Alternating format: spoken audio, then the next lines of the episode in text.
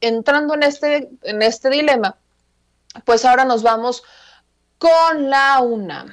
Otra vez, sí, la UNAM. Y no se ha entendido eh, hacia dónde va la crítica. Creo que sí valdría la pena ser autocríticos. ¿La crítica eh, está obligando a la UNAM a cambiar algo? No, en realidad no, es una opinión. El problema es que la opinión del presidente pesa, pero debería de pesar más la opinión de muchos de los investigadores de la UNAM y de los alumnos de la UNAM, que no han sido propiamente escuchados. ¿Podemos generalizar? No, no podemos generalizar, porque lo que pasa en la UNAM pasa en realidad en todas las universidades y estas prácticas neoliberales se han dado en muchas universidades, sí.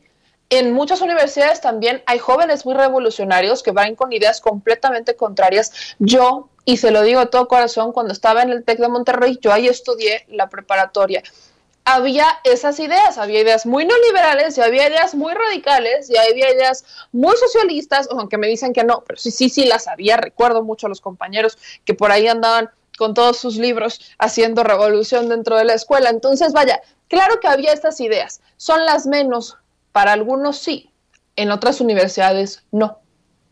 Pero el problema no es ni siquiera eh, los alumnos, cuando yo les digo, quizás sí hay una crítica del presidente hacia los alumnos porque no han sido más aguerridos, quizás el presidente trae esta referencia de lo que ocurrió en el 68, ¿no? necesitamos jóvenes más aguerridos, jóvenes que se levanten eh, y que denuncien. Lo han hecho, pero no ha sido suficiente porque lamentablemente quienes mandan en la UNAM desde hace muchos años, pues han preferido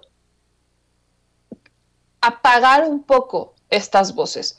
No son todos, no, no son todos, no son todos los profesores investigadores, no, no son todos, pero claro que hay desigualdades en la UNAM y no podemos decir que no. Es muy triste que hoy, por ejemplo, veamos cómo hay profesores eméritos que ganan muchísimo dinero y no estoy diciendo que esté mal que lo ganen. Lo que estoy diciendo es que es injusto cuando ves que los profesores de asignatura hay quienes ganan hasta 800 pesos quincenales. O sea, 400 pesos a la semana por dar clases en la UNAM. ¿Se les hace justo? No. ¿Qué es lo que se busca? Vamos a poner el piso más parejo, ¿no? O sea, nadie está diciendo que dejen de darle dinero a los profesores eméritos. Hay una razón de, su existir. Pero ¿por qué no equilibrar las cosas? No sé, preguntas que uno tiene. Así que, bueno, el asunto de la UNAM ha llegado a tal grado que hay quienes se colgaron y se vuelven a colgar de los temas porque no tienen otra cosa que hacer. Y ese es el caso, por ejemplo, de Margarita Zavala. Margarita Zavala, eh, desde justamente el fin de semana, desde que el presidente empezó con esas críticas a la UNAM, ha insistido ampliamente en que pobre UNAM, ¿no? Ok. Me, resulta muy curioso que Margarita Zavala se cuelga de esto cuando, si no mal recuerdo, su esposo nunca se pudo parar en la institución. Claro ejemplo de que eh, pues había, hay, hay diferentes puntos de vista, hay diferentes puntos de vista. Si no, es, si no estoy mal, creo que es hasta el momento en el que Felipe Calderón, pues así como que digan muy bien recibido en la UNAM, no es. Pero eh, el asunto, digamos que la cereza del pastel, tiene mucho que ver con Santiago Krill. Y este es el claro ejemplo de vean a lo que nos referimos. Resulta que Santiago Krill da clases de Derecho Constitucional en la UNAM. Hay muchos artículos de la Constitución que Santiago Krill se ha pasado por el arco del triunfo, ¿no? Así como vean que muy constitucionales que siendo secretario de Gobernación te autovendas una aerolínea, pues no creo que sea muy constitucional. Tampoco creo que sea muy constitucional que tengas una hija y que solamente por la presión mediática la reconozcas años después, ni siquiera cuando nace, ¿no? Creo que muy constitucional, muy constitucional que es ni siquiera haberle dado pensión alimenticia esos años de vida, pues, me resulta muy complicado entender qué tan constitucional me podía resultar Krill. Pero como Santiago Krill se cree ejemplo de constitucionalidad, pues invitó al presidente Andrés Manuel López Obrador a, a sus clases de Derecho Constitucional, que las da lunes, miércoles y viernes en la máxima casa de estudios, ¿no? Ahí de hecho puso Santiago Krill que invitaba al presidente Andrés Manuel López Obrador a sus clases de Derecho Constitucional.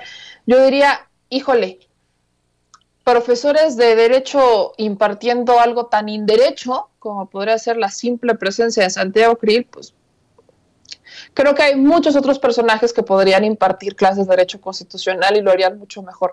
Pero creo que sí, a menos, a menos que lo que quiera la UNAM es decir, esto no lo hagan, ¿no? O sea, quizás en ese sentido lo podría entender, podría entender que utilicen el ejemplo de Santiago Krill como para decir, todo lo que les diga este señor, hagan exactamente lo opuesto, ¿no? Porque quizás, quizás solamente así yo pudiera entender a lo que quieren llegar con derecho constitucional. Pero luego sale Margarita Zavala, por ejemplo, a defender a Santiago Krill. Entonces pone en Twitter Margarita Zavala.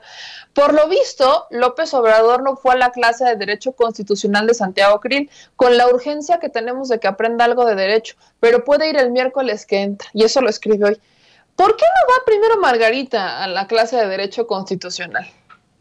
Es más, ¿por qué no lleva a su marido a la clase de Derecho Constitucional? Hay muchos derechos que así que hay muchos artículos en la Constitución que así que digan, ¡Uy! ¿Cómo los respetaron?